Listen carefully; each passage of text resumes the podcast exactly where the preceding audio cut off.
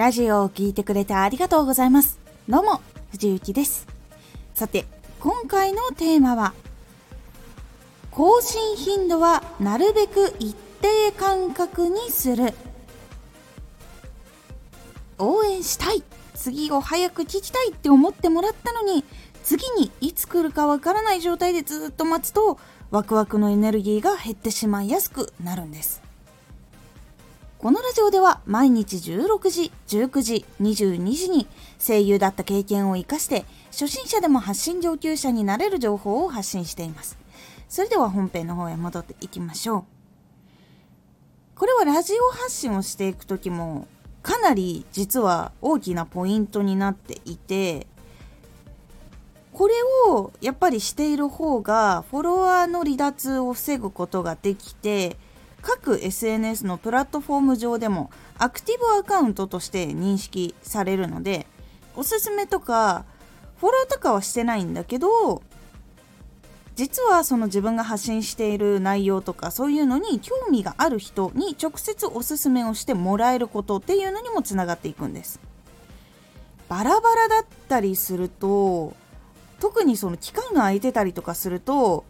アカウントがその動かされていないってなって表示されなくなってしまうっていうことがあるんですね。これインスタとかにもあることらしいのであここあんまり動いてないやってなるとおすすめとかに表示されなくなるらしいんですね。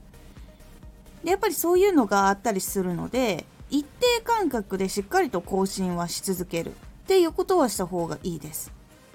で先ほども言ったんですけど次聞きたいとか応援したいって思ってるのに次いつ現れてくれるか分かんないってなると会えるかどうかも分かんないし応援しに行けるかどうかも分からないからどうしても熱量が下がってしまったりとかやっぱりもっと会える人のところがいいってなっちゃうことがやっぱり多いんですね。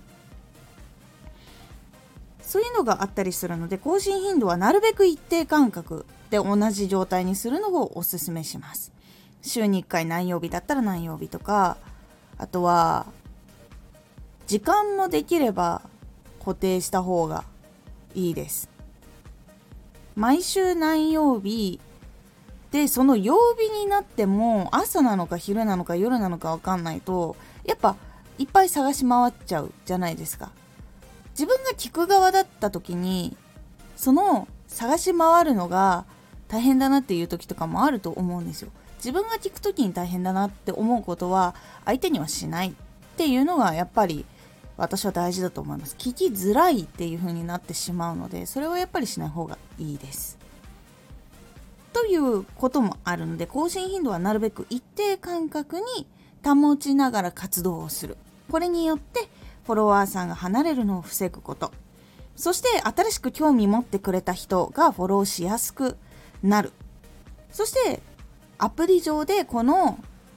アカウントは動いてるのか動いてないのか。っていうところもしっかりと見てもらえるようにするポイントになりますので是非やってみてください。今回のおすすめラジオ。今月の放送について。9月どういうことをメインに放送していくかっていうお話をしております。このラジオでは毎日16時、19時、22時に声優だった経験を活かして初心者でも発信上級者になれる情報を発信していますのでフォローしてお待ちください。毎週2回火曜日と土曜日に藤雪から本気で発信するあなたに送るマッチョなプレミアムラジオを公開しています。有益な内容をしっかり発信するあなただからこそ収益化してほしい。ラジオ活動を中心に新しい広がりにつながっていってほしい。毎週2回火曜日と土曜日。ぜひお聴きください。Twitter もやってます。Twitter では活動している中で気がついたことや役に立ったことをお伝えしています。ぜひこちらもチェックしてみてね。